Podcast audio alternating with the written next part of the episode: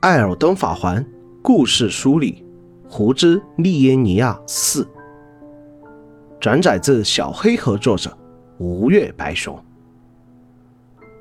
而我们击杀的这位压山杀手，他是个极为善于跳跃攻击的杀手。在击败他后，可以获得战徽“潜行乌鸦”。凭借这个特技，在我们被攻击时，将飞升到半空中，借此向敌人发动突袭。之后，我们便可以进入学院内部了。学院内部的构造相当复杂，我们将遇到两类主力敌人，一类是带着各种头罩的魔法师。从以前获得的结晶杖与亚人女王杖的描述，我们就可以看出学院的人本身十分的骄傲，瞧不起魔力低微的群体，并经常对其他人的魔法品头论足。从学院内获得的不同头罩描述来看，学院的魔法师也是有高低之分。不同的学院所研究的魔法也有各自的倾向，而他们头上所佩戴的头罩，正是开创这个教室的先贤样貌。只是佩戴着教师的样貌获得的所谓认可，是不是从另一方面也是舍弃了自我呢？而在利耶尼亚区域内。也有许多这种专门为了协助魔法师而制作的人偶士兵。这些士兵时至今日已快要损坏，经常会发生故障。人偶的造型诡异，有多只手，装备多种武器。他们可以使用的武器种类十分繁杂，有剑、枪、弓、长矛，在失灵时会超速移动。疯狂对敌人进行攻击，故障人偶往往更危险，但在短暂爆发之后会瘫痪在地。另一位敌人虽然只有一名，却给我留下了深刻的印象，他就是卡利亚骑士。不同于悬崖下痛哭内出现的尊府骑士，这位打着马连尼亚旗号的骑士，在第一次交手时，造型的确很奇特，招式也很凶猛。但是在后期的地图中，却可以说是随处可见。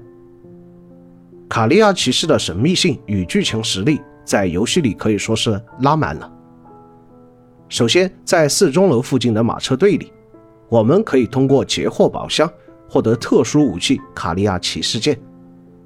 从配件中，我们得知，这些被称作卡利亚骑士的人，实力与黄金的众英雄不分伯仲，人数不足二十人。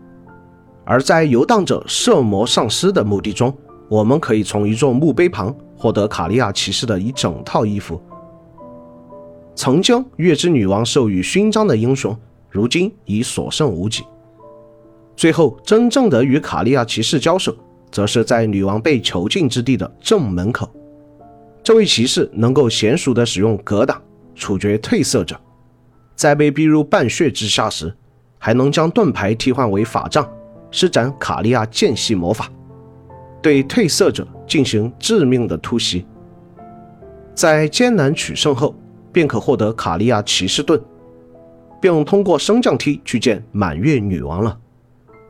当然，在觐见满月女王前，我们不妨讲讲魔法学院中其他的秘密。譬如，如果你并没有直接觐见女王，而是在房顶闪转腾挪，那么你会在屋顶的吊灯上。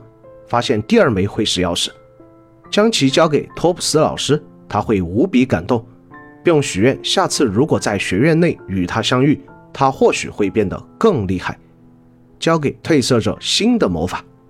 只是再次与老师见面时，发现，在进入教室内部这件事上，他并没有得偿所愿，他被挡在教室外，死在一张桌子旁，可能是为了兑现与褪色者的承诺。他竭尽心力，推演出了托普斯的立场，最终力竭而亡。网上有不少提到过托普斯老师被绑在桌子旁，但是据我观察，那个绳子是他的腰带，也没有和桌子相连接。也有玩家利用立场折射最终 BOSS 的大招，证明他发明的伟大。但于我个人而言，若是托普斯老师没有死亡，那么这个魔法不过也是被埋没在诸多魔法与战徽中的技巧而已。只是死亡为他赋予了特别的含义。托普斯的天赋可能并没有其他人那么高，也正因如此，他比普通人更了解普通人对魔法的恐惧，所以他竭尽全力所研究的是一个即使智力不高也能对抗魔法的技巧。在托普斯所在的教堂，此时返回可以获得战徽版本，也完成了他与褪色者的约定。从托普斯的遗体处进入屋内。我们可以发现一个提示密道的游戏内通用表达形式。当有尸体倒向一面墙时，你攻击这面墙，大概率会显示出隐藏通道。而在面对拉达冈的红廊前，也有一道隐藏门，可以进入秘密房间。另外就是多注意围栏之外，以及看起来跨度很远的屋顶，冲刺也是可以跳过去的。只要留意到这些边边角角，基本就不会错过什么东西了。魔法学院隐藏最深的秘密，便是名为起源的禁忌。这种可怕的法师球，在魔法学院盖利德深谷囚禁瑟莲老师本体的遗迹前，我们都曾见过。原来这些法师球是由无数魔法师聚集而成的。另一个不算秘密的秘密。就是红发的拉达冈，实际上有两任妻子。他同时擅长魔法与祷告。从卡利亚骑士的盾牌以及杜鹃骑士的异星来看，骑士们盾牌上的圣抗性，正是对于拉达冈的不信任。与满月女王交战前，褪色者可以通过传送门来到结缘教堂。这里的大乌龟导师也会向我们讲述当年红发拉达冈。与满月女王雷娜娜的婚礼。当年拉达冈率军入侵利耶尼亚，雷娜娜率军反击，结果拉达冈爱上了雷娜娜，两人坠入爱河。拉达冈以香香泪滴沐浴，洗涤自己身上的杀戮罪孽，而后才有了这个结缘教堂。这位大乌龟导师已经年迈，但是却是交界地最为温柔的生物。与柯林不同，大乌龟不会将任何祷告视为异端。你可以将祷告书交给他，从而习得各个流派的祷告。当进入囚禁满月女王的场所，毛骨悚然的一幕出现了：许多年轻的魔法学徒在地上爬行，就如同一代白金之子一样，逼近褪色者。或许满月女王手中的琥珀卵所重新诞生的，正是创造白金之子的初始材料吧。而满月女王本人在拉达冈离她而去，选择玛丽卡时，便已失去了心智。意识到这一点的魔法师们，将女王囚禁在她的房间之中。BOSS 战的第一阶段，雷娜娜悬浮于半空之中，被金黄色的护盾所保护。那仿佛是拉达冈的守护与诅咒，而在他身下的学徒们，则会用各种各样的魔法对褪色者发动攻击。